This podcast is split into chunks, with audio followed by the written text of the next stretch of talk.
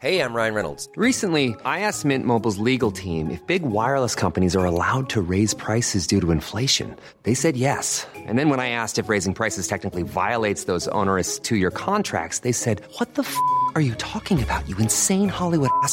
So to recap, we're cutting the price of Mint Unlimited from $30 a month to just $15 a month. Give it a try at mintmobile.com slash switch. $45 upfront for three months plus taxes and fees. Promo rate for new customers for limited time. Unlimited more than 40 gigabytes per month. Slows. Full terms at mintmobile.com. Esto es República H, la información más importante de lo que pasa en el interior de la República, con el punto de vista objetivo, claro y dinámico de Blanca Becerril.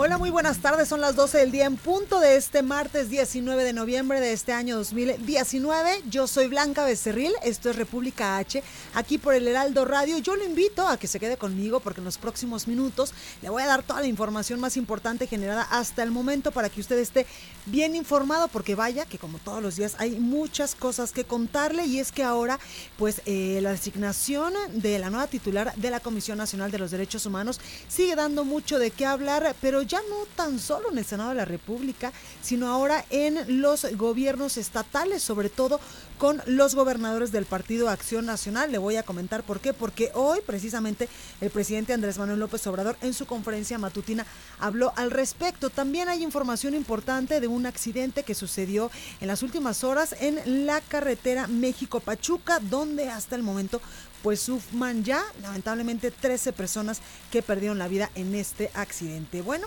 y además le tengo muchísima otra información de otros temas también relacionados con la seguridad y con la revocación de cinco notarías allá en Baja California, en el nuevo gobierno de... Eh, de este eh, gobernador que sustituyó a Francisco Vega de la Madrid y me refiero a Jaime Bonilla. Bueno, pues sin más, eh, comenzamos. Recuerda que nos puede seguir a través de nuestras redes sociales. En Facebook estamos como El Heraldo de México, en Twitter arroba el heraldo-mx. Mi Twitter personal es arroba blanca de cerril. También estamos en Instagram, El Heraldo de México, y también, por supuesto, completamente en vivo a través de eh, eh, YouTube y también a través de www.elheraldodemexico.com.mx. Ahí tenemos una pestañita de color azul, usted le da play, nos puede escuchar y ver totalmente en vivo también a través de streaming. Aquí en la Ciudad de México nos escuchamos por el 98.5 de FM en Guadalajara, Jalisco, donde estaremos transmitiendo completamente en vivo el día de mañana y tenemos una entrevista exclusiva con la alcaldesa de Tlaquepaque. Bueno, pues allá nos escuchamos por el 100.3 de FM y también en San Luis Potosí por el 93.1 de FM, en Tampico por el 92.5, en Reynosa por el 103.3, en Villahermosa, Tabasco por el 106.3, donde también le tenemos información importante, y en Acapulco, Guerrero por el 92.1 de FM. Sin más, vamos a un resumen de noticias y comenzamos. En resumen. Esta mañana el rector de la UNAM, Enrique Graue, rindió protesta para su segundo periodo al frente de la máxima casa de estudios. Escuche usted. Señor doctor Enrique Luis Graue Vigers, protesta usted solemnemente y bajo su palabra de honor cumplir con las obligaciones que como rector de la Universidad Nacional Autónoma de México le impone la ley orgánica, el estatuto universitario y los reglamentos que de ellos emanan, que en el desempeño de su alto encargo velará usted porque se respeten los derechos de la universidad consagrados en dichos ordenamientos, así como por el constante progreso de nuestra institución, teniendo siempre en cuenta el bien de México, sus destinos en el orden, la cultura y los inmutables dictados del progreso social de la humanidad. Protesto. Si así lo hiciera usted, que la... Mantiene colaboración con la universidad. Escucho. Me da gusto que de manera democrática se haya decidido apoyar al rector de la Universidad Nacional Autónoma de México, nuestra universidad, y le deseo al doctor Bauer que le vaya muy bien. Lo vi ayer en la ceremonia en la que se entregaron los premios de arquitectura, de ingeniería. Lo felicité y estamos trabajando de manera coordinada. Hay cooperación, sobre todo en la elaboración de proyectos. Por otro lado, el primer mandatario dijo que está dispuesto a reunirse con integrantes de la familia Levarón para informarles sobre los avances en la investigación del ataque del pasado 4 de noviembre en Avispe, Sonora. Además, López Obrador anunció que ya está listo su nuevo libro Hacia una economía moral, el cual estará disponible en plataformas digitales a partir del día de mañana.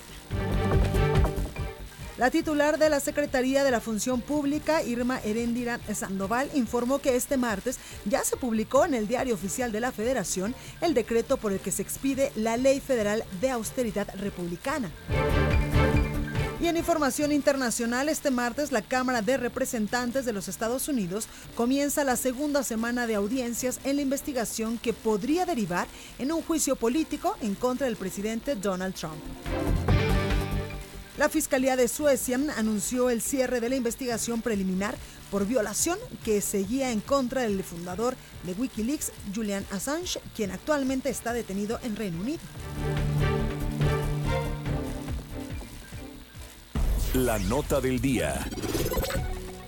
Bueno, pues como ya le comentaba, el, pues el que el Senado de la República haya votado y también eh, pues eh, aprobado este dictamen para nombrar al nuevo titular, a la nueva titular de la Comisión Nacional de los Derechos Humanos, que también pues ya fue eh, avalada por el presidente de la República, Andrés Manuel López Obrador. Ha dado mucho de qué hablar y cuando estuvo esta terna allá en el Senado de la República, pues también fue un tema bastante, bastante polémico y esta, esta polémica pues ahora saltó hacia los gobernadores del Partido Acción Nacional y uno de ellos precisamente es el gobernador de Querétaro, quien afirmó que no reconocerá a Rosario Piedra en la Comisión Nacional de los Derechos Humanos. Toda la información nos la tiene Fernando Paniagua. Fernando, ¿cómo estás? Adelante. Blanca, buenas tardes. Efectivamente, el gobernador de Querétaro, Francisco Domínguez, afirmó el día de hoy en una entrevista que su gobierno no reconocerá a la presidenta de la Comisión Nacional de Derechos Humanos, Rosario Piedra Ibarra, esto debido al proceso en el que fue electa pero no solo eso, Blanca. La semana pasada también la Asociación de Gobernadores de Acción Nacional dio a conocer mediante sus redes sociales que ningún gobernador del PAN reconocía a Piedra Ibarra. El gobernador lo que dijo fue que en todo caso las recomendaciones que asumiría serían las de la Comisión Estatal de Derechos Humanos. E incluso afirmó que ante la renuncia de cinco de los consejeros de la Comisión Nacional de Derechos Humanos se vislumbra una crisis de derechos humanos en el país, por lo que sugirió al Senado de la República reponer el proceso de elección de Piedra Barra. Perfecto, eh, Fernando, gracias por tu reporte, por tu comunicación. Estamos a la orden, buenas tardes. Bueno, ya no lo decía nuestro compañero Fernando, que el gobernador de Querétaro, eh, Francisco, no, eh, pues no reconocía y no va a reconocer a Rosario Piedra en la Comisión Nacional de los Derechos Humanos. Y es que la semana pasada también ya lo mencionaba Fernando y nosotros se lo informamos de manera muy oportuna. Exactamente hace seis días, la Asociación de Gobernadores de Acción Nacional, pues emitía varios, eh, varios textos, varios posicionamientos a través de su cuenta de Twitter. En uno de ellos decía que es muy lamentable el atropello de Morena con respecto al nombramiento de la presidencia de la Comisión Nacional de Derechos Humanos. Se comprometieron a reponer la votación, después deshonraron su compromiso, imponen un fraude que lastima al Senado y a la CNDH y por supuesto que también a la ley. Las víctimas pierden mucho hoy. También la Asociación de Gobernadores de Acción Nacional decía que la elección de la titular de la CNDH es una clara violación a la Constitución y a los tratados internacionales sobre derechos humanos, dice la Asociación de Gobernadores, que no reconoce ni reconocerán la autoridad de quien es producto de un fraude. Nuestro compromiso es con el Estado de Derecho, que esto va, por supuesto, en sintonía con lo que el gobernador de Querétaro ha eh, pues mencionado en las últimas horas. Y también quien se suma a esta, a esta ola de... Eh, pues de no reconocimiento a la nueva titular de la CNDH son los alcaldes, la Asociación Nacional de Alcaldes también de Acción Nacional, quien ha emitido también eh, su posicionamiento a través de Twitter y eh, su presidente Enrique Vargas, quien es también el alcalde de Huizquilucan en el Estado de México, ha dicho a nombre de la Asociación de Alcaldes que al igual que la eh, pues que la Asociación de Gobernadores de Acción Nacional, no reconocen ni haremos tampoco caso a recomendaciones de Rosario Piedra como titular de la CNDH. Se eligió sin transparencia en un proceso amañado, además de no cumplir con la institucionalidad que se requiere siendo militante de Morena. Denuncian también la Asociación Nacional de Alcaldes de Acción Nacional. Y por supuesto que este tema dio eh, de qué hablar hoy en la conferencia matutina del presidente de México, Andrés Manuel López Obrador, que calificaba como un acto de intolerancia el rechazo de gobernadores del Partido de Acción Nacional contra el nombramiento de Rosario Piedra Ibarra al frente de la CNDH. Escuche. Imagínense, para un conservador, el que esté una hija de doña Rosario en la Comisión de Derechos Humanos, pues les molesta, pero se me hace un exceso, o sea, es un acto de intolerancia, de falta de respeto, porque detrás de esa postura, no estoy hablando del gobernador, ¿eh? sino de ese pensamiento conservador, pues está este, una actitud revanchista, bueno, también el primer mandatario decía que eh, pues los gobernadores de los estados de la República, los gobernadores del Partido Acción Nacional, están en su derecho de manifestarse, pero aseguró que en la comisión pues hay un cambio de fondo en la Comisión Nacional de los Derechos Humanos. Escuche. Pues están en su derecho, son libres. Yo pienso que fue un cambio de fondo el que una afectada por violación de derechos humanos, una mujer que padeció por la desaparición de su hermano, teniendo también a una madre como doña Rosario Ibarra de Piedra, que ha luchado toda la vida por los derechos humanos de manera abnegada, que es un ejemplo no solo nacional, mundial, que se haya fundado un agrupamiento como el de Eureka, de madres que por años han buscado a sus hijos, y que ahora ese grupo tenga en sus manos la Comisión de Derechos Humanos, es algo extraordinario. Bueno, pues ahí la respuesta del presidente Andrés Manuel López Obrador a estos pronunciamientos, a estos posicionamientos de varios alcaldes del Partido de Acción Nacional y de los gobernadores del Partido Acción Nacional, que como ya le decía, pues uno de ellos ha levantado la voz y es el gobernador de Querétaro, quien eh, pues ha dicho que no va a reconocer la autoridad de la titular, de la nueva titular de la Comisión Nacional de Derechos Humanos, ni tampoco las recomendaciones que emita la Comisión Nacional de los Derechos Humanos, sino eh, sí atenderá las recomendaciones que emita la Comisión Estatal o la Comisión Local de Derechos Humanos. También el presidente de México hoy hablaba sobre el caso de la familia Levarón y decía el primer mandatario que está dispuesto a reunirse con integrantes de esta familia informarles sobre los avances en la investigación del ataque el pasado 4 de noviembre allá en Avispe, Sonora, donde lamentablemente perdieron la vida 10 personas. Escucha. Sí, se necesita, sí, y claro, porque ellos tienen todo el derecho y además es muy justo lo que plantean. Si ellos eh, desean entrevistarse conmigo, yo estoy en la mejor disposición de hacerlo y de explicarles lo que se está haciendo. A ellos sí eh, les daríamos más información. Lo que puedo decir es que estamos trabajando en la investigación y que se tenga confianza porque tenemos ventajas. Esto debe de tomarse en cuenta. Nosotros no protegemos a nadie. Ya el Estado mexicano no es el principal violador de los derechos humanos como era antes. Bueno, también el presidente hablaba eh, sobre la inseguridad que se vive en varios estados del país y es que nuestros compañeros de los medios de comunicación hoy en la conferencia matutina que se realiza precisamente todos los días aquí en Palacio Nacional le preguntaban sobre eh, pues la falta de policías en varios municipios del país. Por ejemplo, decían en Sonora hay varios eh, varias alcaldías donde hay muy pocos policías o incluso hay algunos municipios donde no hay ni siquiera un elemento que resguarde la seguridad de los ciudadanos. Al respecto, el presidente eh, pues le contestaba lo siguiente y decía que para eso pues se había creado la Guardia Nacional en su administración. Ese es un problema nacional que también estamos atendiendo porque hasta en los estados son pocos los policías. Es que era increíble lo que sucedía. No había policías, un grave problema de inseguridad y de violencia y no había policías federales ni en los estados ni en los municipios. Si ven las estadísticas, México era y sigue siendo de los países con menos policías en el mundo por número de habitantes. Y esto que dices de los municipios de Sonora se reproduce en más de la mitad de los municipios del país.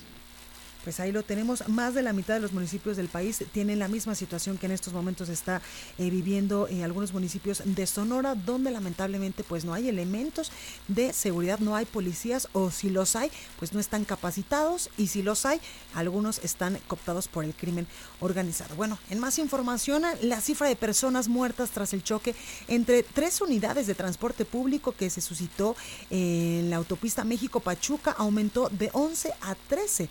El choque que se registró cerca de las 19.30 horas de este lunes a la altura del kilómetro 16 en la parada conocida como El Gallito con dirección a Pachuca, esto en Ecatepec, Estado de México.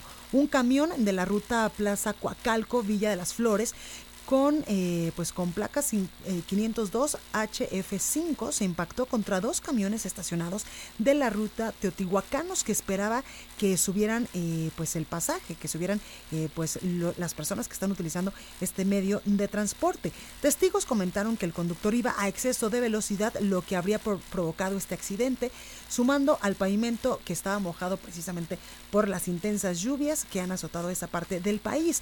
Autoridades estatales informaron que hasta el momento se contabilizan lamentablemente 13 personas muertas, 11 en el lugar de los hechos, entre estos un menor de 3 años de edad ya identificado y dos personas fallecidas en el Hospital Magdalena de las Salinas aquí en la Ciudad de México. Además, se informó que de las 13 personas que perdieron la vida, 7 ya han sido identificadas plenamente.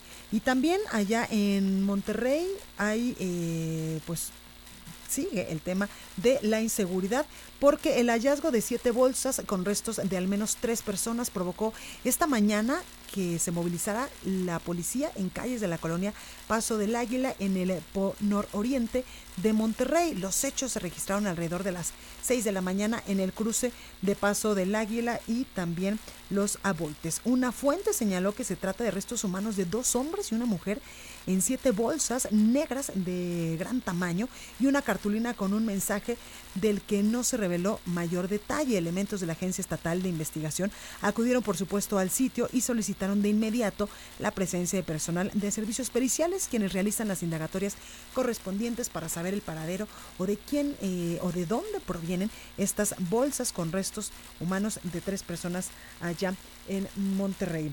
Vamos ahora con más información hasta Tabasco. Y esto yo le comentaba de este accidente hace unos momentos en la México Pachuca, que lamentablemente pues ya había dejado 13 personas eh, muertas. Bueno, pues en Tabasco también se, se accidentó un autobús de pasajeros en el municipio de Tenosique, dejando un saldo de una persona muerta y 14 personas heridas. Armando de la Rosa nos tiene más detalles. Armando, buenas tardes, ¿cómo estás? Hola, ¿qué tal? Muy buenas tardes, Blanca. Como tú ya lo mencionas, pues el día de ayer aquí en el estado de Tabasco, pues se registró un fatal accidente, este choque entre un camión de pasajeros y una pipa. El percance, según los reportes de las autoridades, ocurrió eh, la tarde de ayer, minutos después de las 4 de la tarde precisamente, cuando un camión de una línea transportista local que había salido de Villahermosa, pasó al municipio eh, precisamente de Emiliano Zapata y ahí tenía su ruta a viajar hacia el municipio de Balancán y finalmente terminar su recorrido en el municipio de Tenosique, esto al sur del estado de Tabasco, cerca de la frontera con Guatemala. Sin embargo, al estar el camión de pasajeros a la altura del kilómetro 22 de la carretera que va del municipio de Emiliano Zapata al municipio de Balancán, eh, precisamente el camión chocó de frente contra una pipa que cargaba aproximadamente 10 mil litros de melaza. Los reportes de los testigos y de la propia eh, Policía Municipal de Balancán señalan que el camión precisamente eh, bueno, que la pipa invadió el carril contrario de la carretera y chocó de frente contra este camión de pasajeros. Tras el fuerte impacto y debido a que es una zona pues bastante despoblada, bastante alejada, pues varios agentes de la policía municipal, tanto de Balancán como del municipio de Tenosique y algunos campesinos de aquella zona del poblado Chacamax, así se llama esta zona, eh, tuvieron que prestar sus vehículos, tuvieron que utilizar sus camionetas para trasladar a los heridos a los hospitales de Balancán y del municipio de Tenosique. No obstante, el chofer de la pipa logró sobrevivir con graves lesiones, pero no alcanzó a llegar al hospital, ya que antes de ser ingresado al área de urgencias, lamentablemente el chofer de la pipa pues falleció. Cabe señalar que el Instituto Estatal de Protección Civil de aquí de Tabasco eh, aclaró que habían varios estudiantes que viajaban en este camión de pasajeros que pues acababan de salir de su escuela y se dirigían a sus casas. Sin embargo, cuatro de estos estudiantes que viajaban en este camión de pasajeros resultaron gravemente lesionados y fueron trasladados a un hospital aquí en la ciudad de Villahermosa para eh, su mayor valoración médica. Y pues bueno, pues este es el reporte que les puedo ofrecer desde la ciudad de Villahermosa, Tabasco y con todas las noticias que ocurren en el estado de Tabasco. Perfecto. Armando, gracias por esta comunicación. Gracias a ti y sigo a tus órdenes. Gracias. Ahora vamos a Tamaulipas porque este lunes comenzó formalmente ya funciones la Fiscalía General de Justicia del Estado que tomará el lugar de la Procuraduría General de Justicia de Tamaulipas. Carlos Juárez nos tiene por supuesto que toda la información. Carlos, ¿cómo estás? Hola, ¿qué tal Blanquita? Muy buenas tardes, un gusto saludarte a ti y a todo tu auditorio. Te comento que efectivamente a partir del día de ayer desapareció la Procuraduría General de Justicia del Estado y surgió la Fiscalía General teniendo como titular al mismo procurador Irving Barrios Mojica. De acuerdo con la ley orgánica de la Fiscalía General, constará de Fiscalía especializada en delitos electorales, Fiscalía especializada en asuntos internos, así como también una Fiscalía, eh, fiscalía especializada en el combate a la corrupción. También tendrá una Fiscalía eh, especializada en la investigación de delitos de, desaparición de forzada de personas. También tiene tres vicefiscales que estarán en la ministerial, así como litigación, control de procesos y constitucionalidad, vicefiscal de delitos complejos y de violación a los derechos humanos.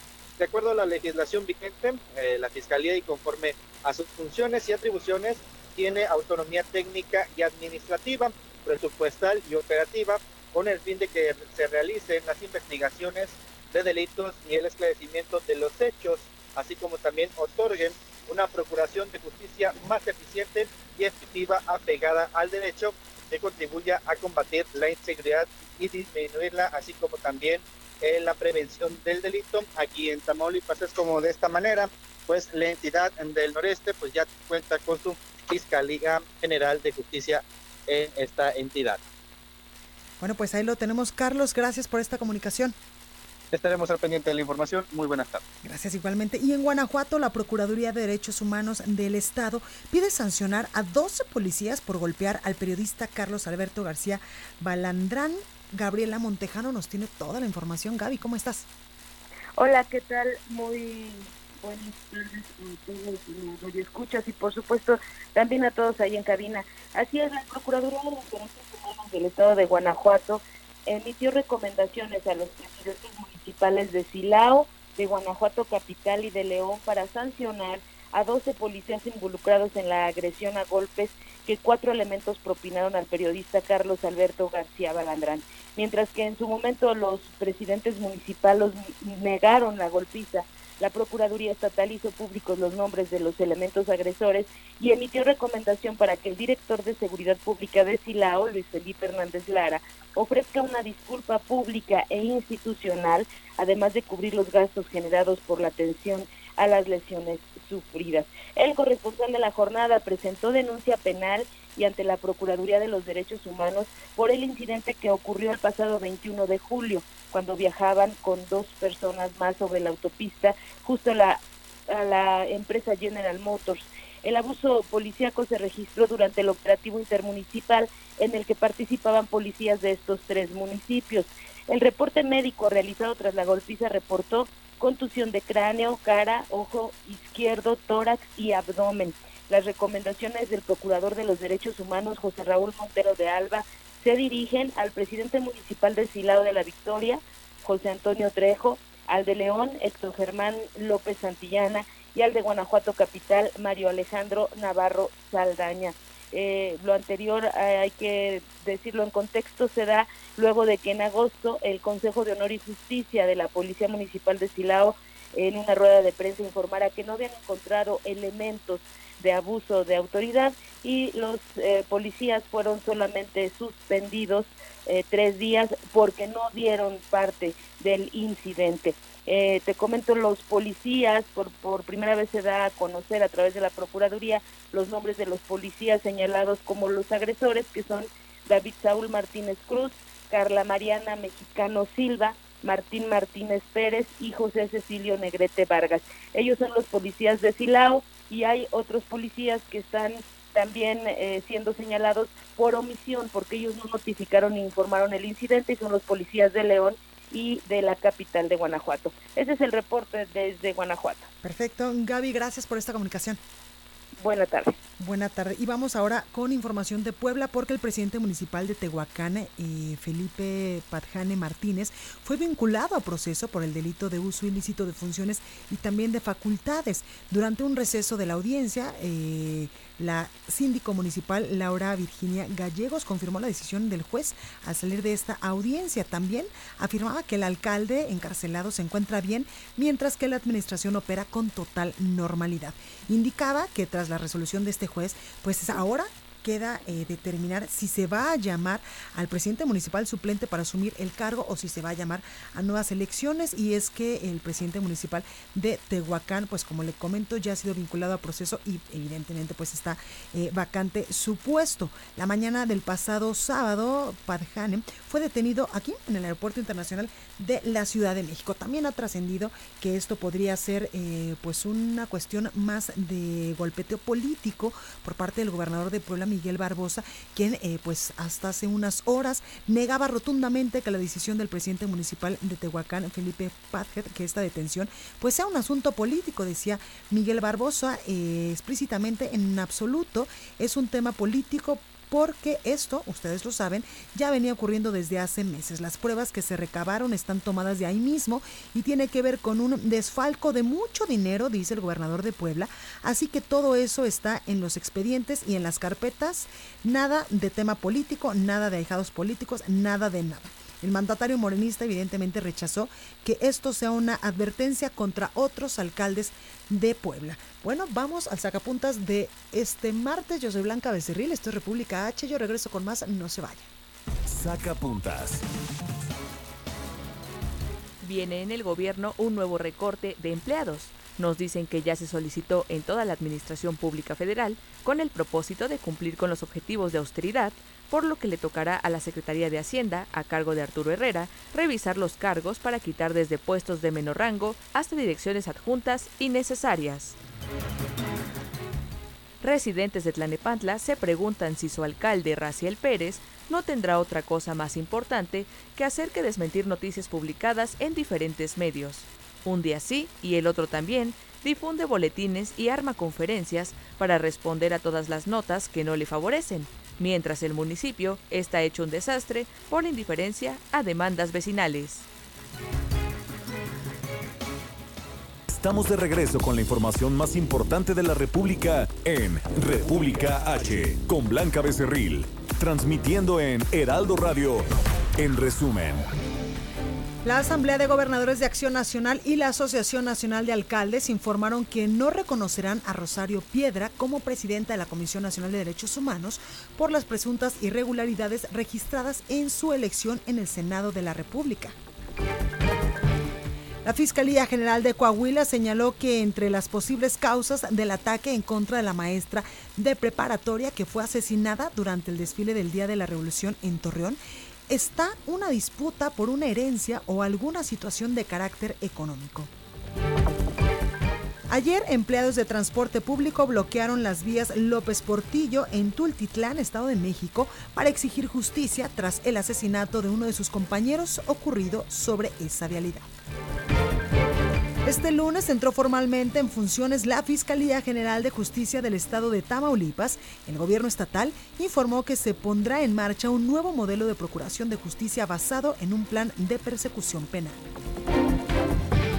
El gobernador de Puebla, Miguel Barbosa, negó que exista un trasfondo político en la detención del alcalde de Tehuacán, Felipe Padjane Martínez, ya que se debió a que el funcionario cometió algunos delitos en agravio del patrimonio del ayuntamiento. Estados. Bueno, pues ya tenemos en la línea telefónica por esta ocasión a Antonio Bautista, coeditor de Estados en el Heraldo de México. Antonio, buenas tardes, ¿cómo estás? Blanca, ¿cómo estás? Muy buenas tardes a ti y a los radioescuchas. Pues sí, aquí con algunos imponderables de vialidad en esta ciudad que está llena de, llena de vehículos, llena de gente y llena de mucha, mucho trabajo. Exactamente, Antonio. Y es que eh, hoy sí fue un día eh, pues atípico en el tema del tráfico. Hoy en la mañana que yo salía eh, de su casa, pues me hice 45 minutos en un tramo que normalmente me hago 10 o 15 minutos. Es decir, el tráfico hoy en la Ciudad de México sí está complicado. Así es, fíjate que como empieza ya el fin de año, empiezan eh, las, eh, pues los últimos, los últimos arranques del año en, materia de trabajo, por eso se satura de repente ya el, el, tráfico en la ciudad. Y bueno, pues eso nos habla de que hay trabajo y parte del trabajo es de lo que de lo que comentamos este día, pues es la inversión extranjera directa en los estados. Muchos estados cierran, fíjate que muy bien el año con la inversión extranjera directa. Tenemos, por ejemplo, que en el segundo, la información que nos dice al segundo trimestre de 2019, pues destacan 10 entidades con este segundo trimestre con la mejor inversión extranjera. Digo, sin duda la Ciudad de México encabeza la lista, pero tiene a Puebla, por ejemplo, que recibió ya en el segundo trimestre del año 403 millones de dólares de, de inversión extranjera directa, seguido de Jalisco, de Coahuila, Zacatecas, Guanajuato, Chihuahua, Solís Potosí, Tamaulipas y Sonora. ¿Qué, se dedican estas entidades principalmente? Bueno, pues su actividad económica primordial son precisamente la, por un lado, eh, la fabricación de equipo de transporte, la fabricación de cómputo y medición de, aparatos de medición, también hay eh, servicios relacionados con la minería, entonces, eh, en, esta, en este tenor, pues estamos viendo que, al final de lo que va, digamos, en lo que va del año, quienes destacan, con las entidades que destacan con una mayor inversión extranjera directa, está, por ejemplo, el Estado de México, con 1.405 millones de dólares de, inversión. Eh, le sigue por ahí eh, Nuevo León, con 1.171 eh, millones de, pesos en inversión. Jalisco también tiene un importante, está cerrando al menos la información que hay hasta el segundo trimestre del año, nos dice que tiene 1.098 millones de dólares de inversión extranjera directa. Coahuila también está cerrando muy bien el año con 721 millones y esto es porque ah, ahí del primero al segundo trimestre del año muestran eh, eh, aumento en la inversión que, tienen capital extranjero.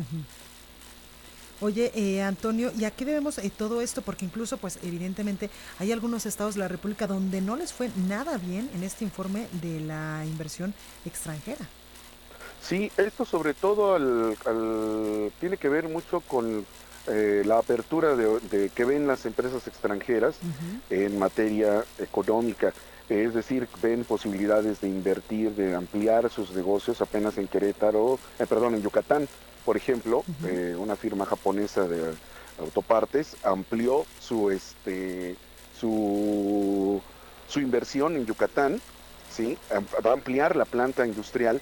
¿Por qué? Porque ve condiciones suficientes en el Estado para poder invertir el dinero, es decir, es, una buena, es un buen negocio invertir en algunas entidades del país, en este caso Yucatán, por ejemplo, eh, que la semana pasada se amplió la inversión, eh, y hay otras que pues sí, no están como que desarrollándose muy bien, Fijamos, fijémonos, por ejemplo, Nuevo León tuvo una pérdida, no hubo mucha inversión en el segundo trimestre del año, pero aún así el primer, el primer trimestre sí tuvo 1.234 millones de, dólares en inversión extranjera y que lo coloca entre las que mejor, eh, mejores, eh, digamos, captación de, estos recursos ha tenido. Exactamente. Antonio, y también vemos que, por ejemplo, a lo largo de los últimos años hay diversos estados del país donde precisamente han diversificado eh, pues los sectores o las áreas de inversión extranjera, por ejemplo, eh, Querétaro y toda esta zona del Bajío, que ahora pues eh, son un polo importante de inversión y también de desarrollo en el sector aeronáutico, por ejemplo. Sí, Querétaro empezó muy fuerte hace, hace unos años, por lo menos tiene una década que empezó muy fuerte con la inversión aeronáutica, empezaron a hacerse componentes para, los aviones y ha ido diversificando, se ha aumentado su, su, producción a otro tipo de enseres, por ejemplo, o vamos, digamos, de, partes. sobre todo electrónicos. Entonces, Querétaro tiene una, es uno de los estados que tiene una muy buena posición también en inversión eh, con 576 millones al primer semestre del año y pues espera ya el reporte del tercer trimestre para ver cómo, cómo están terminando. Lo cierto es que ha sido un año que ha estado un poco, eh, digamos, eh, complicado en materia de inversión, pero aún así en algunas entidades sigue llegando la, la, inversión de otros países, sobre todo Japón, por ejemplo, tiene muy buena inversión, algunas naciones de Europa también están teniendo muy buena, muy buena inversión en el país. Bueno, pues ahí lo tenemos, Antonio Bautista, gracias por esta comunicación. Blanca, muchas gracias a ustedes. Pues ahí, ahí tenemos este reporte de eh, cuáles son los estados del país que les fue mejor en el tema de la inversión extranjera este año. Y en otras noticias, yo le he comentado ya en varias ocasiones que eh, pues la semana pasada implementaron varias asociaciones de campesinos un plantón afuera de la Cámara de Diputados porque ellos están exigiendo pues un poco más de recursos y que no se les desaparezcan programas eh, al campo en el presupuesto 2020 y es que el pasado viernes pues era la fecha límite para que los diputados pudieran aprobar esta parte del paquete económico para el año fiscal 2020. Sin embargo, como no había condiciones, porque como le digo, pues está cerrada las inmediaciones de la Cámara de Diputados y no han podido pues entrar ni siquiera, eh, evidentemente los legisladores, pero ni siquiera las personas que trabajan dentro del Palacio Legislativo de San Lázaro, es que ellos han tenido eh, que sesionar en sedes alternas, incluso en varios restaurantes y en un deportivo cerca a... Eh, eh, la Cámara de Diputados y habían aplazado para el día de hoy precisamente la discusión de este presupuesto. Bueno, pues sin avances en la gestión para continuar con el trabajo legislativo que quedó pues inconcluso el pasado 6 de noviembre, el bloqueo de campesinos allá en la Cámara de Diputados hoy cumple precisamente una semana. En las inmediaciones del Palacio Legislativo de San Lázaro continúan instaladas las tiendas de campaña que desde el martes pasado bloquean cada una de las puertas de la Cámara de Diputados y es que pues mucho se ha dicho que sí, que se han atendido a estos eh, campesinos, los diputados, eh, incluso eh, Mario Delgado, que es el presidente de la Junta de Coordinación Política, también el presidente de la Comisión de Presupuesto y Cuenta Pública, pero hasta el momento pues no hay avances en eh, sus pliegos petitorios al respecto de que ellos están pidiendo por supuesto mayores recursos en este paquete eh, presupuestal. También en su momento pues estuvieron allá, eh, nosotros le informábamos, alcaldes y presidentes municipales de muchos estados del país que también exigían, exigían, perdóneme, exigían lo mismo, que no se les redujeran recursos, sobre todo en el Fortasec, en este programa para para el para la seguridad y el apoyo a la seguridad de las entidades federativas. En fin, en estos momentos, pues allá en la Cámara de Diputados sigue este bloqueo y eh, como le comento, hoy están eh, pues a punto ya de empezar a sesionar para ver si ya hay avances, si ya está el dictamen de la Comisión de Presupuesto y Cuenta Pública que estarían aprobando en el Pleno o en esta sede alterna los diputados con respecto al paquete económico, a lo que se refiere al presupuesto para el próximo año. Y donde aumentan los recortes presupuestales es también para el estado de Jalisco y nuestra compañera Mayeli Mariscal nos tiene toda la información. Mayeli, ¿cómo estás? Hola, ¿qué tal Blanca? Buenas tardes, buenas tardes al auditorio. Así es, pues los recortes presupuestales continúan afectando y continuarán afectando a Jalisco, esto en el 2020, y es que el gobernador Enrique Alfaro Ramírez esperaba, eh, después de reunirse este fin de semana con el presidente Andrés Manuel López Obrador, el lograr que dotara de mayores recursos para la entidad. Sin embargo, lejos de esto, pues todavía siguen los recortes, además de que pues el presidente se comprometió a dotar de infraestructura y algunos otros tipos de obras, precisamente esto, particularmente en la zona norte, en donde también se manifestaron algunos eh, miembros de la comunidad wixárika, sin embargo, pues ayer lamentaba el gobernador Enrique Alfaro que estos recortes continúen y que pues todavía no tiene claro cómo es que la el gobierno federal va a cumplir todos estos compromisos realizó el fin de semana en la zona norte. Exactamente, Mayeli. Oye, y sobre el tema de su primer informe de labores que dio eh, la semana pasada el gobernador Enrique Alfaro, ha, eh, se ha desprendido mayor información que esta que ustedes y un grupo de periodistas pues nos habían dado cuenta aquí en este espacio informativo. Pues mira, básicamente eh, es lo que se verificó, las frases que realizó el propio gobernador del estado de Jalisco, en donde se detalló algunos de los rubros Eh, por lo pronto ya en cuestión de seguridad fue un tema que no se pudo concluir debido a que muchos de los informes pues no estaban actualizados y ya no fue posible continuar con esta verificación. Sin embargo, pues el gobernador del estado dice que él está conforme con lo que ha mencionado y que tiene las pruebas de cada uno de los que él mencionó. Eso fue lo único que ha mencionado. Bueno, pues ahí lo tenemos, Mayeli. Oye, y en otros temas, eh, el tema del dengue y el tema de la influenza, ¿cómo va allá en Jalisco? Pues continúan las campañas, comentar que ya en los centros de salud se encuentran estas vacunas en donde pues ya está invitando a la población, sobre todo precisamente para evitar que puedan tener mayor afectaciones, sobre todo en la influenza. El dengue continúa todavía a pesar de que ya las temperaturas empezaron a bajar aquí en Jalisco, sin embargo, pues todavía sigue en aumento. Está en debate todavía también la actuación precisamente de la Secretaría de Salud, esto luego de que como parte de la el titular de Secretaría de Salud Jalisco, Fernando eh, Petersen, comentó que pues había sido un error en temas de comunicación esta cuestión del insecticida caduco que se dio a conocer.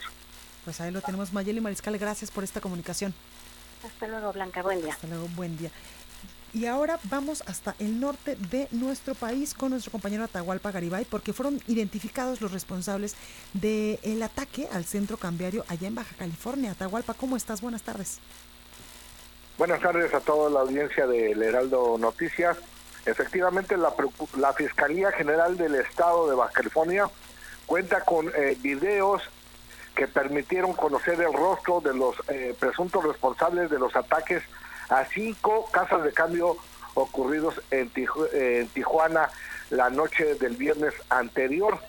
El fiscal central Irán Sánchez Zamora informó que se tienen estas videograbaciones en donde gracias a la tecnología se pudo acercar y conocer el rostro de los responsables de estos ataques simultáneos en estos eh, comercios dedicados a la venta y compra de dólares aquí en esta frontera que fueron incendiados al filo de la medianoche. Se utilizaron bombas Molotov y llantas de automóviles encendidas que lanzaron hacia los comercios para que se incendiaran y que causaron la movilización del cuerpo de bomberos y de la policía municipal.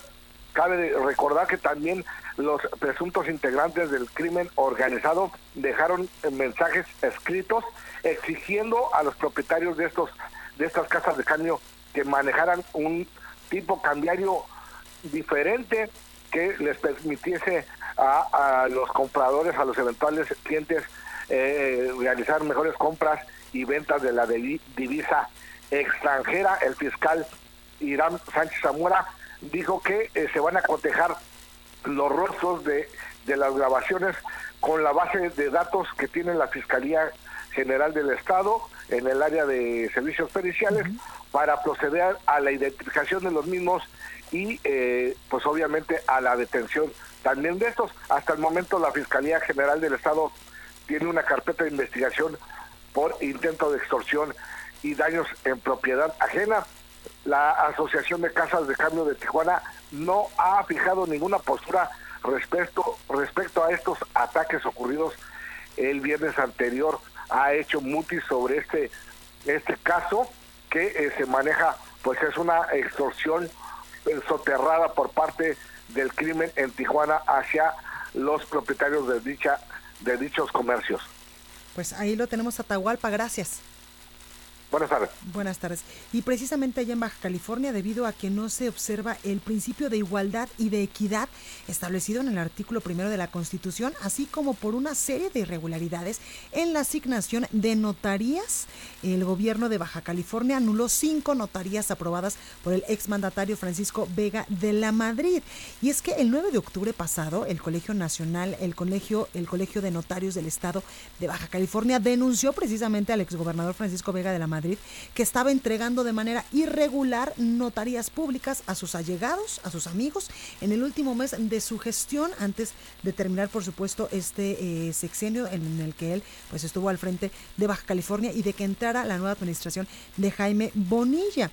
Y es que eh, precisamente el secretario general de gobierno del actual gobernador, Amador Rodríguez Lozano, precisó que dicha anulación corresponde a las siguientes notarías, a la 26 de Rafael Angulo Cebreros, a la 27 de Javier López López, ambos de Tijuana, así como a la 18 de José Ricardo Padilla Ibarra, 19 de Javier Mayoral Murillo y 25 de Viviana Rubio Padilla, esto en Mexicali. El funcionario dijo que la actual administración realiza ya una convocatoria transparente y equilibrada para hacer la entrega de las notarías de forma correcta allá en Baja California y es así que eh, pues revocan las primeras cinco, los primeros cinco permisos de las notarías en esta administración de Jaime Bonilla. La Fiscalía General del Estado de Coahuila dijo que una herencia habría sido el motivo del asesinato de una maestra en un eh, pues en un evento allá en Torreón. Alejandro Montenegro nos tiene toda la información. Alejandro, adelante. ¿Qué tal, Blanca? Muy buenas tardes. Te saludo con mucho gusto desde Coahuila. Y bueno, sí, para comentarte que ha surgido nueva información en relación a este asesinato de una maestra de 50 años de edad que se dio en el municipio de Torreón mientras se desarrollaba eh, pues el desfile por el aniversario de la Revolución Mexicana. Eh, la, como bien comentas, la Fiscalía General del Estado, después de que se diera a conocer, como lo informamos en este espacio, que el presunto autor intelectual de este asesinato es hijastro precisamente de la maestra, pues ahora el fiscal general del Estado, Gerardo Márquez Guevara, pues ha dado a conocer que el móvil de este asesinato habría sido una disputa familiar entre estas dos personas, entre Salvador N y Juana Mirella N, eh, pues por eh, peleando una herencia familiar, se trata de algunos bienes que Salvador N reclamaba a Juana Mirella después de que en enero de este año falleciera el padre de Salvador y pareja de Juana Mirella. Eh, al parecer ya se habían repartido algunos de los bienes que, que, había dejado eh, em, pues el padre de Salvador, sin embargo este no estuvo conforme y reclamaba a Juana Mirella eh, pues que le diera otras propiedades que pertenecían a su padre. Eh, quiero comentarte que algunos familiares también han dicho, algunos familiares de la víctima han comentado que Salvador incluso ya había amenazado a la maestra con que la iba a asesinar e incluso le había dado detalles de que le pagaría a una tercera persona para hacerlo. Quiero finalmente decirte que las autoridades continúan buscando al autor material de este asesinato, la persona a la que le habrían pagado para ejecutar eh, a la maestra y la fiscalía no no descarta que pudieran haber participado más personas en este caso. Es la información que tenemos hasta el momento, Blanca. Perfecto. Alejandro, gracias por esta comunicación. De nada, buenas tardes. Buenas tardes. Y vamos a Nayarit porque las descargas contaminantes en el río Maloloa y la preocupación por sanearlo ha llevado a las autoridades de Tepic a buscar soluciones en la ciencia. Karina Cancino nos tiene toda la información. Karina, ¿cómo estás? Blanca, buenas tardes, buenas tardes al auditorio. Bien, contarte que este río eh, pues divide la ciudad de Tepic, pero tiene un recorrido de 43, 44.3 kilómetros y nace en el manantial de Acuña, en el municipio de Santa María del Oro, atravesando Tepic hasta llegar al río Santiago en Santiago y Cuintla. Este río es uno de los más importantes de nuestra entidad y bueno, tiene descargas que lo contaminan y la preocupación por sanearlo ha llevado a las autoridades de Tepic a buscar soluciones en la ciencia, en la unidad especializada en ciencias ambientales del Centro Nayarita de Innovación y Transferencia Tecnológica de la Universidad Autónoma de Nayarit. El director ejecutivo de este centro, Emilio Peña Mesina, dio a conocer pues que la administración actual de Tepic nos ha buscado para tener un diagnóstico acerca de estos sitios y sobre todo monitorear estas descargas contaminantes río que atraviesa la ciudad y es que se ha diseñado un programa de monitoreo de 1.500 negocios en la zona que eh, tiene pues eh, en su mayoría eh, instaladas industrias que se dedican a la producción de alimentos y a la venta de productos alimenticios que están contaminando pues a ese afluente. Según el especialista en este lugar, eh, se han encontrado, según los resultados de las investigaciones, deformidades de esqueleto en peces, así como efectos notables en la salud de organismos a raíz de los volúmenes de contaminación y los niveles de toxicidad de este río. Observó también que la eh, presencia de especies invasivas de origen de ornato, que la gente pues ya no quiere en su casa, las tira en el río y se vuelven dominantes que desplazan a especies nativas como el pez diablo, por ejemplo, o Plecostomus, que hay en cantidades eh, grandes y en tamaños de hasta 30 centímetros en el río Mololoa y está presentando problemas eh, pues no solo para las especies nativas del lugar, sino que ellos mismos tienen problemas en su columna vertebral y con esto en situaciones de riesgo a eh, el ecosistema, el equilibrio de este río, que es uno de los más importantes de nuestra capital. Y bueno, eh, señaló el doctor Mesina que cualquier tipo de actividad productiva exige una manifestación de impacto ambiental con la respectiva modificación del uso de suelo o agua para identificar impactos y definir estrategias de mitigación. Por eso es que el pasado 20 de septiembre el gobernador del estado, Antonio Echevarría García, anunció la inversión de 5 millones de pesos para el rescate de este río y solicitar pues también un monitoreo para clausurar a, aquellas empresas que tengan descargas hacia este afluente y hasta el momento se sabe que han sido clausuradas solo tres empresas por haber incumplido esas normas. Ya finalmente te cuento que esto es parte de una leyenda, el río Mololoa forma parte de una leyenda de la etnia Nayeri, que es la de mayor número junto con la etnia eh, en Nayarit, el grupo eh, pues, humano indígena, y la leyenda dice que el río Mololoa son las lágrimas de la princesa Mololoa y que siguen corriendo por el valle del Mazatipac tras la muerte del guerrero Tepes, luego de enfrentarse a tenidos Anagüey, quienes querían casarse con ella, y bueno, después de esta afrenta se convirtieron uno en un cerro y el otro en un volcán dormido que pues acompañan al río Mololoa hasta su recorrido pues haciendo este marco, digamos, del Valle de Mazatitlán, que es donde se sienta Tepic y otros municipios metropolitanos de nuestra capital. Pues ahí lo tenemos, Karina. Gracias por esta información tan completa. Estoy a tus órdenes. Buenas tardes. Gracias, buenas tardes. Pues ahí lo tiene usted. Yo soy Blanca Becerril. Hasta aquí este espacio informativo. Esto fue República H. Yo lo espero el día de mañana en punto a las 12 con más información. Mientras tanto, yo lo invito a que se quede con la programación del Heraldo Radio y que también eh, pues sea muy feliz, que disfrute este día martes, que es un poco caótico aquí en la Ciudad de México en cuestión de tráfico y avisarle que el día de mañana estaremos transmitiendo totalmente en vivo desde Guadalajara, Jalisco, donde allá nos puede escuchar por el 100 3 de FM. Le tenemos entrevistas importantes, entrevistas exclusivas, así que no se lo pierda el día de mañana. Lo dejo con la nota amable de hoy. Cuídese mucho y sea feliz.